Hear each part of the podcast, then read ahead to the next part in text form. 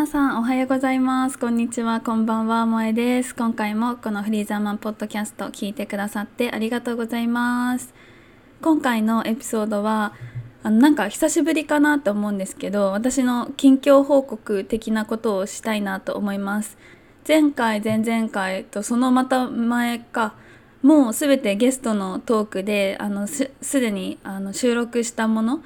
あの、まあ、今も収録してるんだけどなんかゲストとの対談だったので私のこの今の状況とかそういう今の心境とかそういうのをシェアあんまりできてなかったなと思うので今回はたっぷり、えっと、私の今の近況報告みたいなことをしていこうと思います。で実は私今妊娠37週になってもう本当に臨月も迎えてもういつ生まれてもあの大丈夫だよっていう感じなんですよね。で昨日も検診行ってでた、えっと、赤ちゃんの体重とかを測ってもあの全然いつでも大丈夫だよみたいな感じだったんですよ。そうなのでちょっとこういうね今あの私の間もなく出産間近っていうところでの今の心境とかあとこの最近妊娠後期に入って、まあ、感じたこととか思ったことっていうのがなんかいろいろあったのでそれをねリアルトークしていきたいなと思います。なのでちょっと気になる方、まあ、いたらあのもしいないかもしれないんですけどちょっとはい気になるよっていう方は最後まで聞いていただけると嬉しいですそれではどうぞ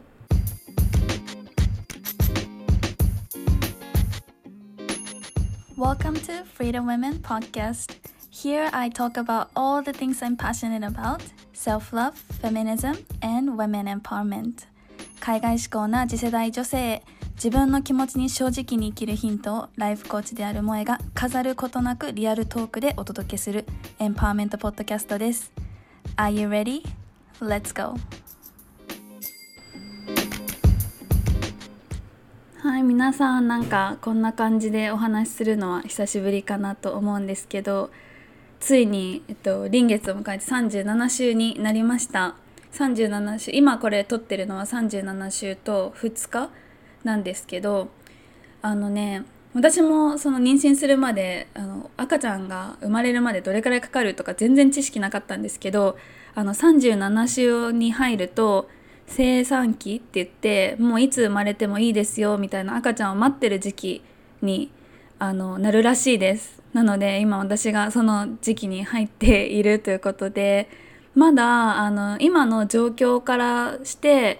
こうお医者さんとかにも見てもらって話してるとまだまだあの生まれないんじゃないかなみたいな感じでもうちょっとお腹の中に痛いみたいだねみたいな感じでこの間も言われてきたのでまだねちょっとあの今なんだろうな今か今かとは思ってるけどまだ大丈夫なんじゃないかっていう風に自分の中でなんか変な安心をしてます。で私も一応あの仕事はオンラインでお家で全て完結する仕事なのでもうギリギリまでやっぱ働きたいなっていうのもあって、えっと、7月のあの最初のウィークくらいまではあの全然仕事をする予定なんでなのでそれまでに生まれてしまうと私もちょっと困るなっていうところであのちょっと空気を読んで状況を読んでくれてるのかなとも 思います。で今のねなんかこう今のというかこう妊娠してでねもうほんと10ヶ月なんですけどその後半やっぱり最初のなんだっけ初期の時のつわりとかすごい辛かった話とかは違うエピソードでしたんですけどなんかその後あの私の心境とかあんまり話してなかったしなんかどういうことがあったかとかもあんま話してなかったのでなんかすごい飛び飛んじゃうんですけど、えっと、今回は妊娠後期の時の出来事とかなんかその時に私が思ったこととか感じたこととかあと今まさにじゃあ出産間近っていうところでどういう心境なのかっていうのをちょっとあの今後の私の記録のためにも話しておこうかなって思いました。で妊娠後期の出来事としてはなんかいろいろ考えたんですけど楽しかったこととか嬉しかったことなんだろうなって思ったらなんかやっぱりあの大変なことの方が多いんですよねだからこれといってなんかこううーんなんかこれか思いつくものって実はあんまりなかったりするんですけどでもやっぱりあのお腹もやっぱだいぶ大きくなってきてその周りの人もこう私がね妊娠してることを分かるからなんかそこで周りの人がちょっと優しかったりとかあとやっぱり自分の両親とかあとねパートナーとかお友達とかがすごくね無事にあのここまで来れたことを喜んでくれてるのがすごく私は嬉しいなって思います。でそうだね楽しかったこと楽しい嬉しいことって言ったらやっぱり妊娠後期で赤ちゃんも大きくなるのでお腹の中での態度を感じるのがすごくあの楽しいなって思います。もう本当にこれはあの自分のお腹にその赤ちゃんがいるっていうのを体験しないとなんかあのそれその自分がその立場にならないと多分感覚が伝わらないかなって思うんですけど本当にねあのいるんですよねいてでしかもあ今あのこその足でここ蹴ってるなみたいなそういうところとかも分かるのね。でなんか足とか手とかがなんかパンチとかするとパンチとかされるともうそこだけポコってなったりしてなんかあの手とか触れるんですよ。なんかそれ私知らなかったのでそういう風ななんか態度があるとか。そうだからそれをね見たりなんかビデオに撮ったりとかあと私のパートナーとかもそのなんだろうキックするので遊んだりとか。なんかそういうのはすごくあ面白いなって思いました。なんかね実際に体験しないとわからない感覚なのでなんかうんすごいそれは面白いと思いました。あとやっぱあのお腹が出てきてズボンとか、まあ、宮古島も暑いからズボンとか履けないんですよね。でパジャマの短パンとかなら履けるけど基本的に外出る時はいつもなんかねあのダボっとしたワンピースとかを着てて私いつも毎回同じ服着てそれを制服妊婦の制服っていう風に 呼んでるんだけどその服をね選ばなくていいから逆に楽かなっていうのもあります。制服とりあえず制服着ときゃいいかみたいな。はい。だからなんか同じような服ばっかりがあのあるんだけどでもねこの制服も長いワンピースだから生まれたらね授乳とかする時とか着れないよなと思ってなんかもったいないなって思ったりもするんですけど、まあうん、今のところはすごいあの楽な毎日楽な格好してて本当なんか妊婦だから許されるみたいなところもあるかもしれないけどはいそんな感じです。あとね私そうなんかもともと占いとかそのタロット占いとかが結構好きでで別にそれを信じてめっちゃ信じてるってわけじゃなくて自分にとってなんか都合のいいことだけあそうなんだって受け取ってあとはもう受け流すっていうあの感じでそういう軽い気持ちでタロット占いとか見てるんですけどなんか YouTube で3択タロットの占いっていうのがねよくあるんですよ。で私もあのコーチングと出会う前は自分のこれからの人生どうなるんだろうっていうので3択タロット占いでめっちゃ占ってたんだけど なんかそれをねあの久しぶりに思い出していろんなもいろんなトピックであるから見てて見てた中でなんか私のあの赤ちゃんが何で私の元に来てくれたかっていうなんか3択3個のタロットから1つ選んでこう占いするみたいのがあってあぴったりだと思ってすごい気になるしでもまあ別にそれが当たってるか当たってないか分かんないけどなんかいいことだったらいいなと思ってあの見たんですよね。でそしたらその私が選んだタロットによると私の元に来てくれた赤ちゃんはこう自分を解放したくて来たっていう風に言ってたんですよね。自由になりたくて来たって言ってて。で私そのメッセージを聞いた時にもうわもうまさにだって風に思ってしまって私はそのフリーザウーマンもそうだしやっぱりライフコーチングっていうのって自分を解放してくれたなんか当たり前はこういう生き方だからこうしなきゃいけないとかこの今ね持ってる当たり前の生活を手放す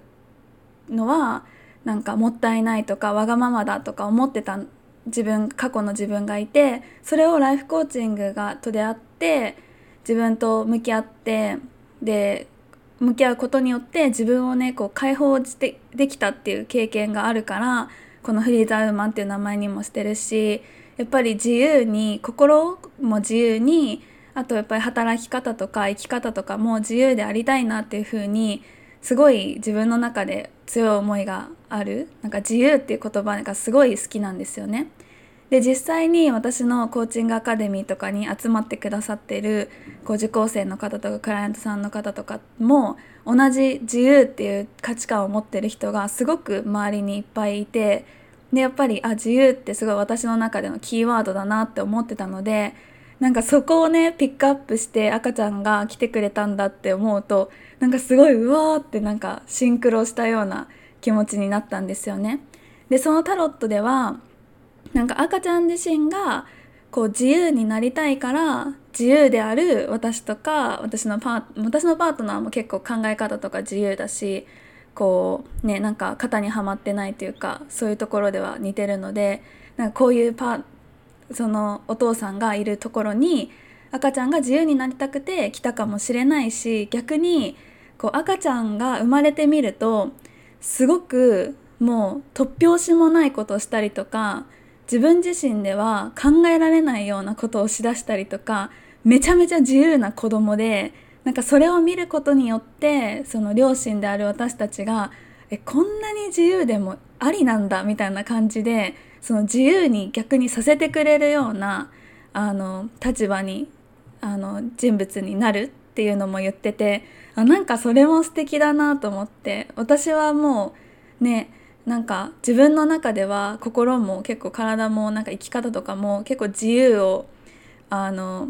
極めてるじゃないけど自由っていうのを自分の生き方としてこう身につけているいる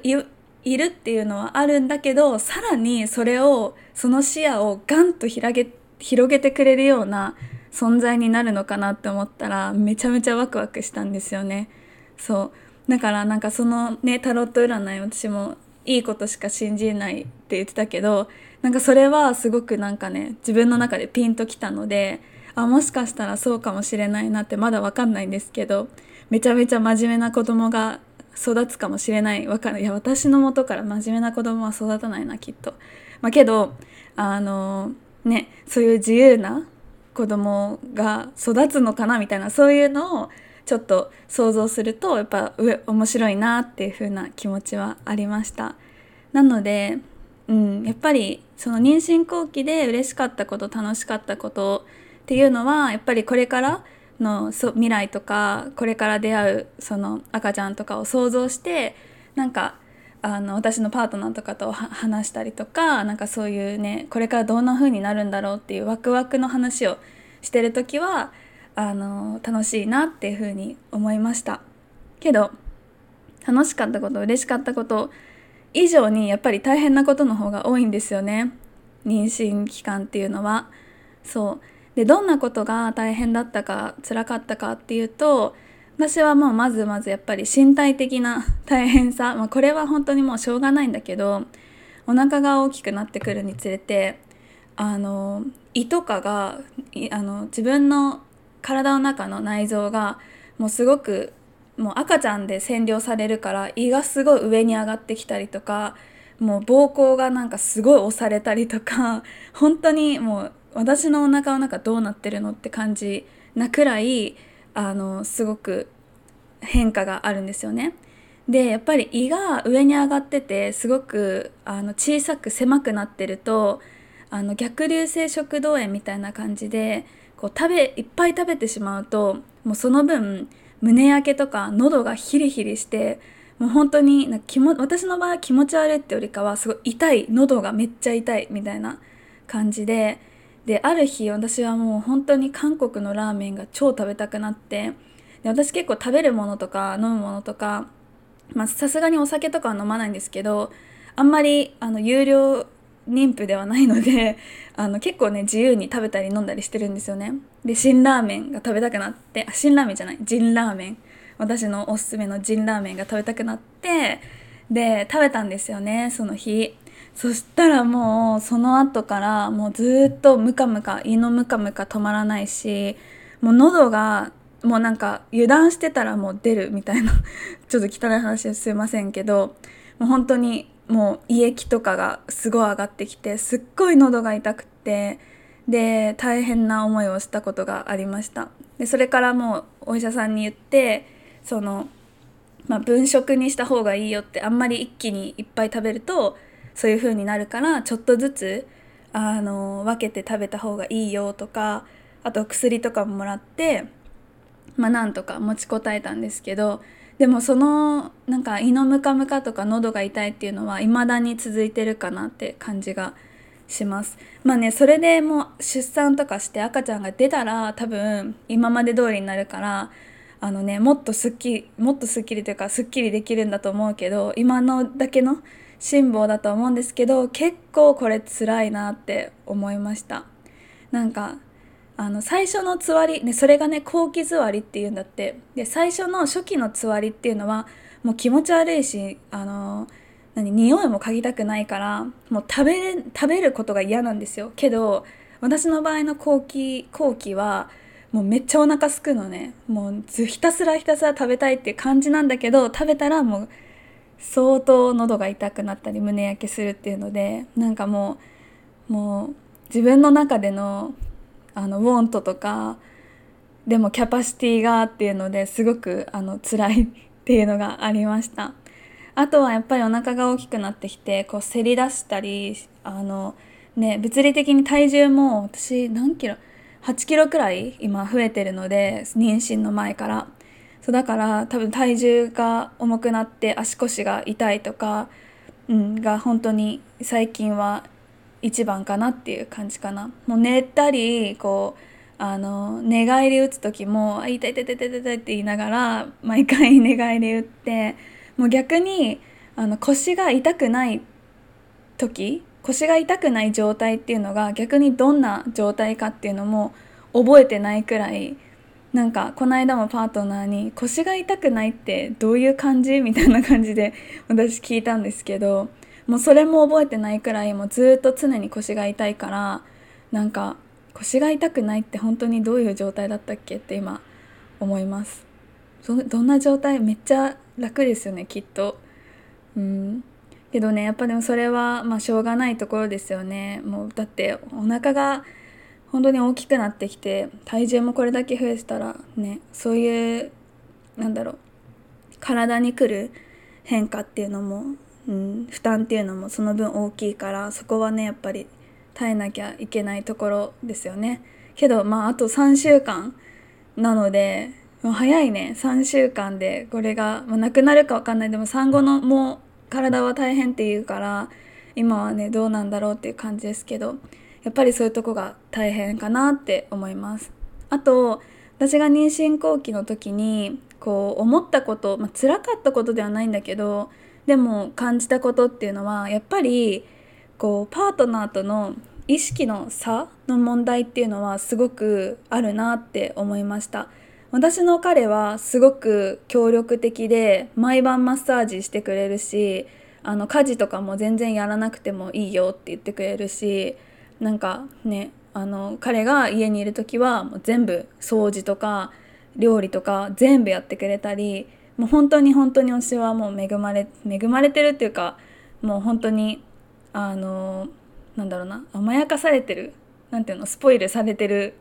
妊婦ではあると思うんですけどけどそういうふうにこうすごいサポーティブなこうパートナーがいるにもかかわらずやっぱりこう男性と女性でこう体験してることがやっぱり全く違うんですよね。なんか私は10ヶ月この10ヶ月間自分の体がどんどん変化してって気持ちとかもどんどん変化してってじゃあ実際に10ヶ月後生まれたらねフロントラインで育てていかなきゃいけない一人ってか戦力のうちのなんかリーダーみたいな感じじゃないですかわかんないけど。だからなんかこう私がやらなきゃ誰がやるってまあもちろんそうなんだけどあのお母さんだからけど本当にこの10ヶ月間自分の体と心の変化ををこう感じながらやっぱりいろいろ勉強するわけですよね。こういう時はどうしたらいいんだろうとかこの産後のこういう時期は何をすればいいんだろうとかやっぱり当事者だからこうもう本当に数ヶ月後数週間後に自分の目の前にその子供が来るとかあの数週間後に自分が実際に産むとかになるとやっぱりその下調べみたいなのめっちゃするんですよ。で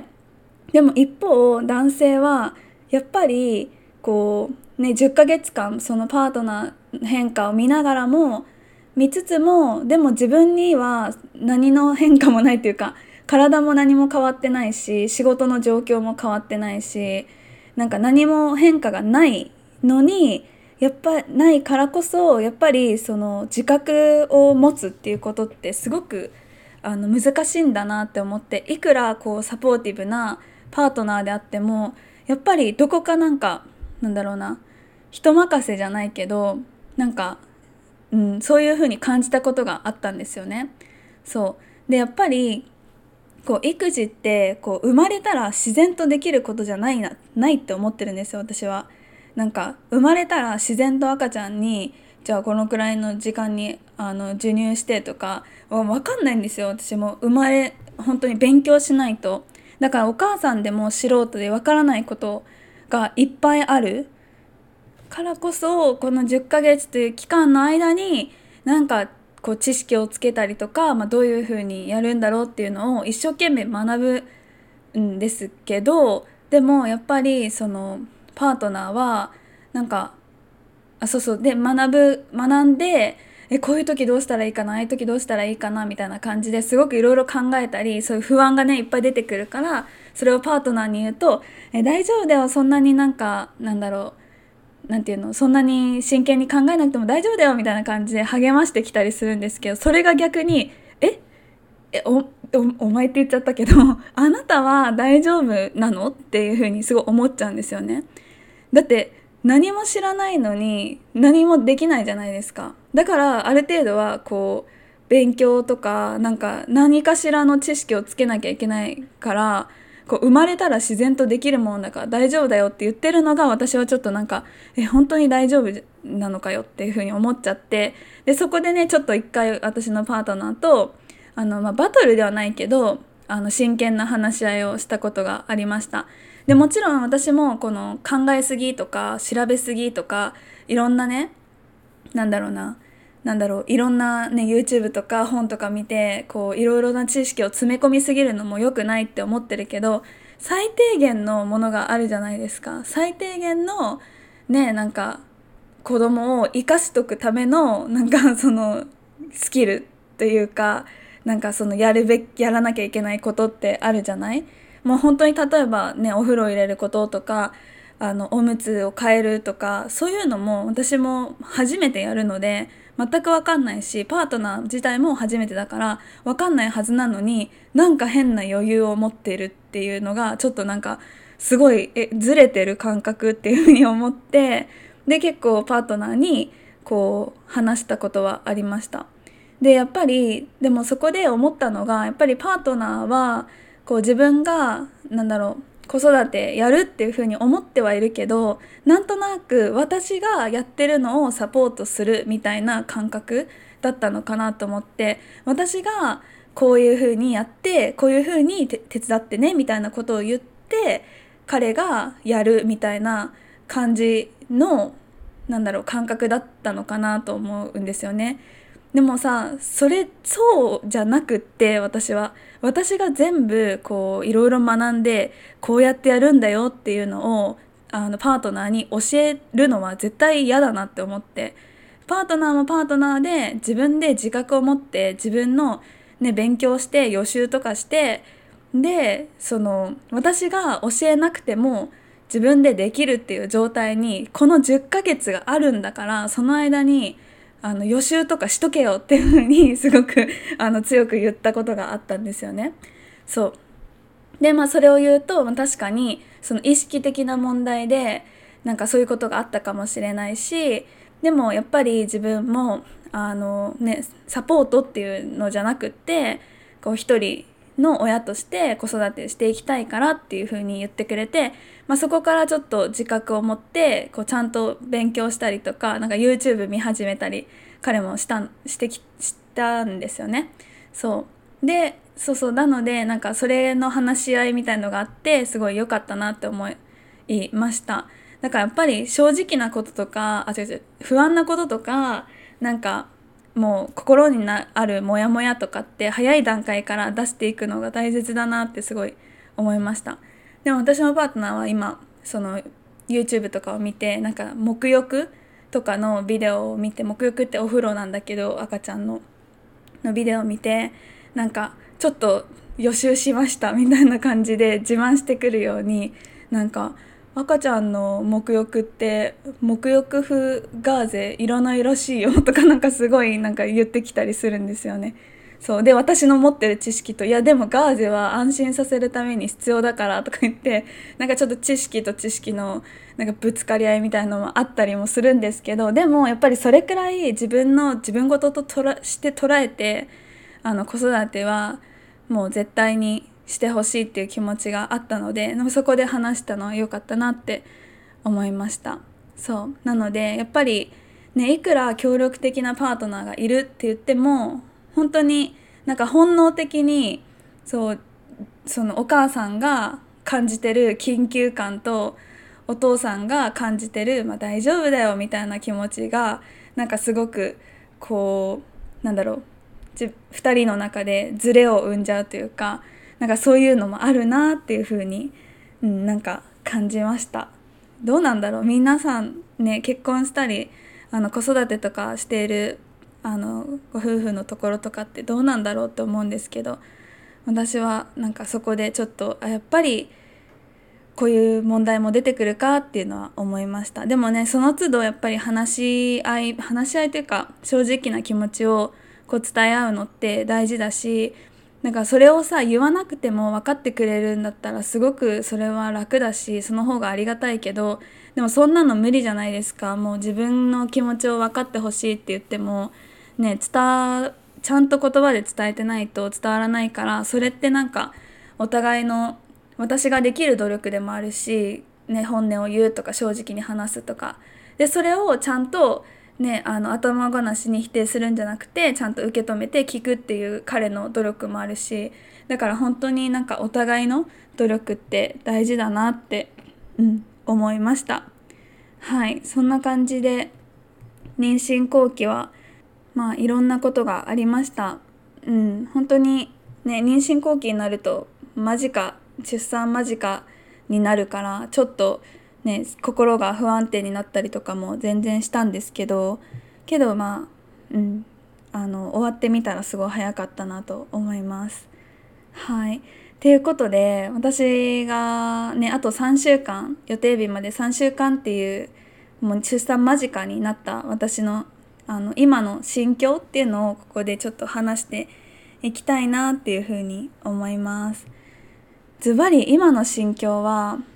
楽しみもあるんですけどやっぱり不安の方が大きいかなって思います。最初の頃はこう出産お産そのそれ自体に対しての恐怖とか不安とかが多かったんですけどでも今はあのねいろんな YouTube を見て出産のね動画とかを見たりしてあこういう感じで進むんだなっていうのがなんか大体分かってきてでまあこういう風に進まなかったらこういうこともあるしみたいななんかこう目に見えないものだったからすごい恐怖を感じてたけど今実際にいろんな人のね私は出産動画とか見るのがすごい大丈夫な方なので見て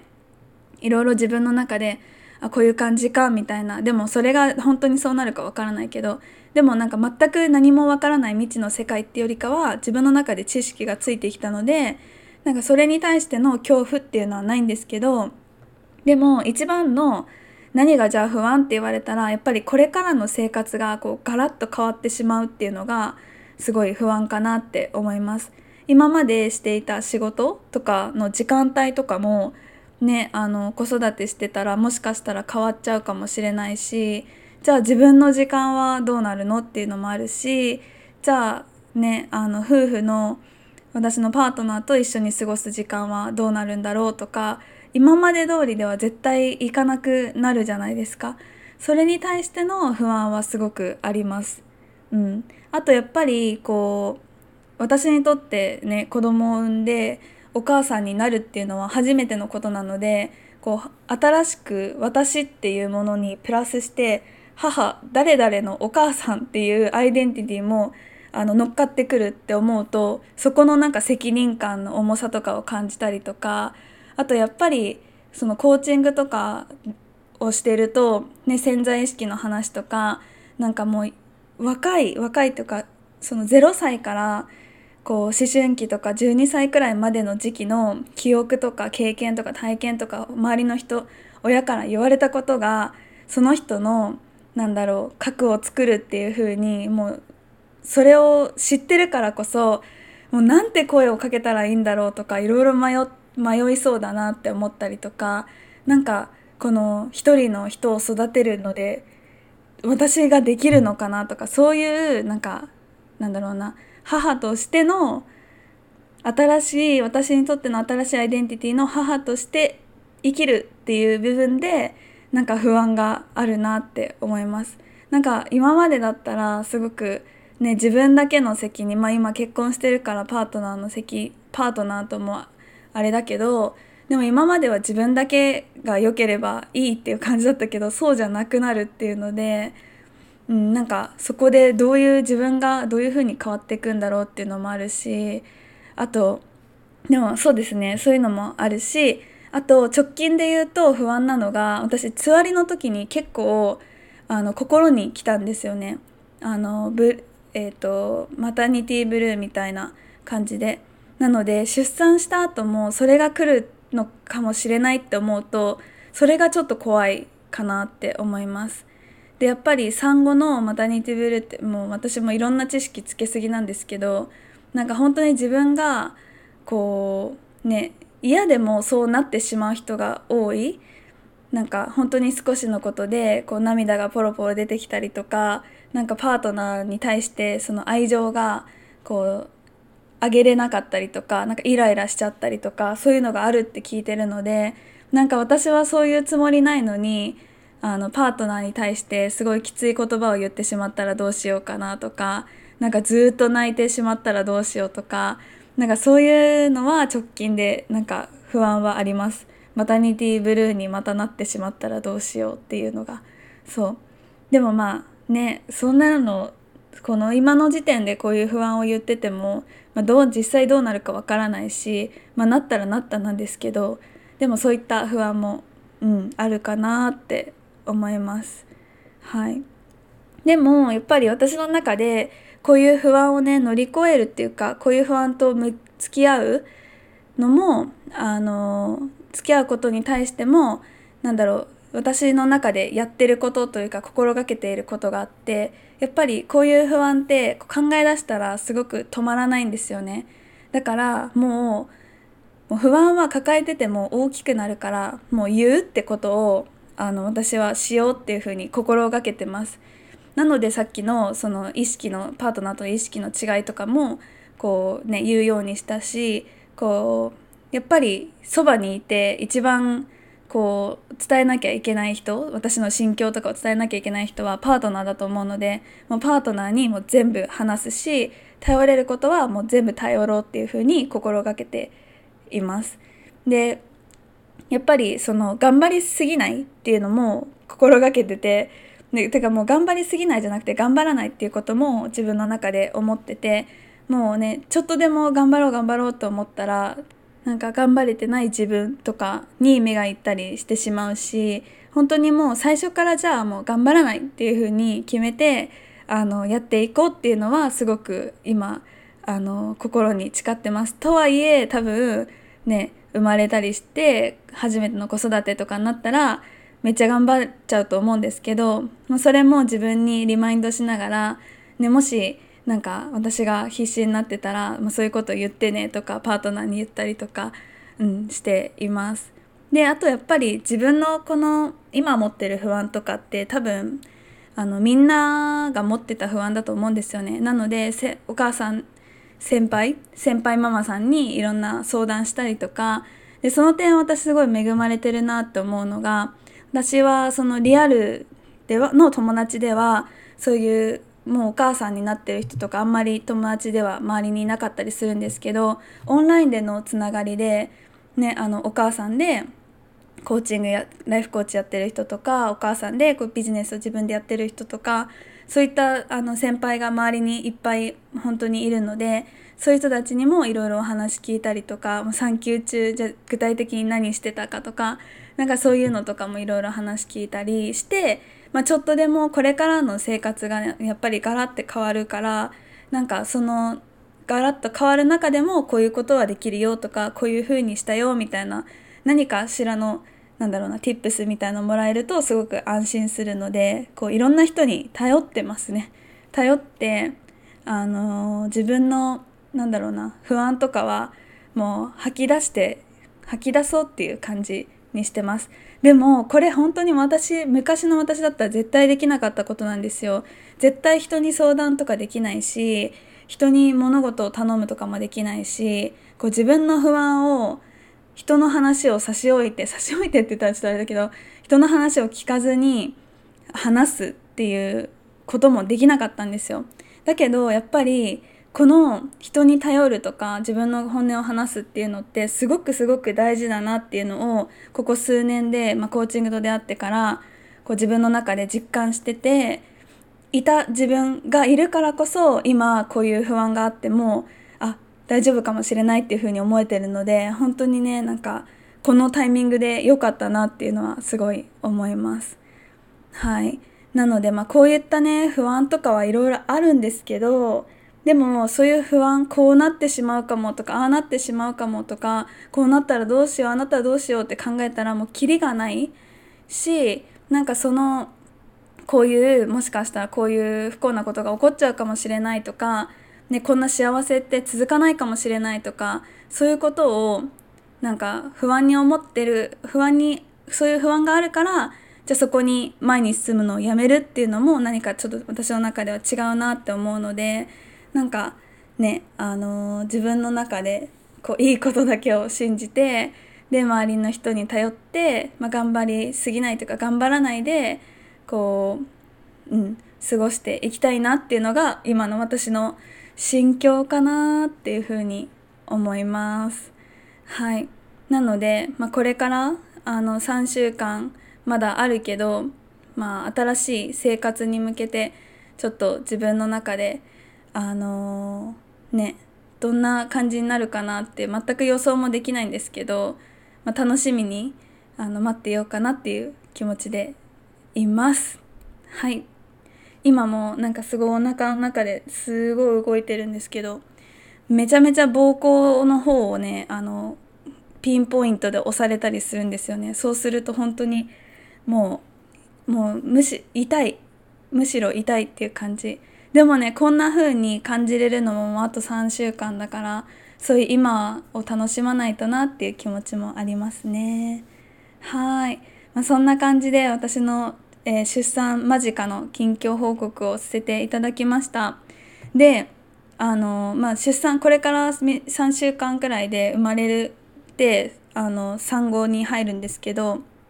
えっと、このポッドキャストは、えっと、プリレコードで全てあの私が産休産休というかお休みしてる間もずっと続けるのでもしよければその間も聞いてほしいなと思います。で次のエピソードから実はシリーズをやろうと思っててそれがどういうものかっていうともう2022年もあの後半戦始まるじゃないですか7月から。でやっぱりこう自分に自信がなくて何か行動できなかったりとか自信がなくて何かを諦めてしまうっていう人もまだまだいっぱいいるんじゃないかなって思うのでこうね2020年後半は自信をたっぷりつけてで自分のやりたいことをやっていこうっていうのをテーマにちょっとコンフィデンスブーストシリーズっていうのをお送り3週にわたってお送りしようと思ってます。まあ、そこでは、まあ、自信のえ自信ってまあどういうものなんだろうとか自信の作り方つけ方っていうのをじっくり解説してその毎回のエピソードの最後にこう自信をつけるための、まあ、ミニチャレンジみたいのを用意してるので、まあ、それを一緒にチャレンジしてもらってあの7月の3週間でこう今よりももっと自信にあふれる自分になろうというあのシリーズ企画になってますので、えっと、それが来週からかな？はい配信しますのでお楽しみにしていてください。その間3週間で私はあのーはいもしかしたら新しい命をあのこの世に生み出してるかもしれないです。はい皆さんちょっと願ってあの祈っておいてください無事を。ね本当にここまで来れたのも本当に奇跡だと思うし、ね、このね10ヶ月間であの私の、まあ、直接知ってる人ではないけどこう10ヶ月の間で自分のお腹の中の子供を亡くしてしまう人とかもいたりまずそもそも妊娠するまでに、ね、何回もこう授かれなかったりとかもう本当にこの、ね、命をが生まれるってすごい奇跡なことなんだなって私はあのこの自分の妊娠の経験を通してもう改めて知っても初めてくらいにこんなに奇跡なことなんだっていうのを知ったからこそやっぱりこの奇跡的に生まれた私たちはもう自分のなんかやりたくないようなことをずっとダラダラやる人生とかすっごいもったいないと思うんですよね。もうここに生まれてこうやってポッドキャスト聞けてるのも奇跡だし、ね、自分のあのなんだろうな毎日朝起きれてどっか会社とか学校とかに行けてご飯食べれてっていうのも本当に奇跡の中の奇跡なのでもうそこのねさせっかくの命っていうのをもう自分の好きなこととか自分がやりたいことに対して全てのエネルギーをこう費やせるような人がどんどん増えてほしいなってもう今もうさらに心から思えるようになったので、まあ、そういったねあのー、なんだろう後押しにもなりたいなと思ってこのコンフィデンスブーストもやるのでぜひぜひ来週からも聞いてほしいなと思います。はいでは、えーと、今回は近況報告ということでこんな感じで終わろうかと思います。またあの来週のエピソードもぜひ楽しみにしておいてください。それでは皆さんありがとうございます。また次のエピソードでお会いしましょう。バイバーイ。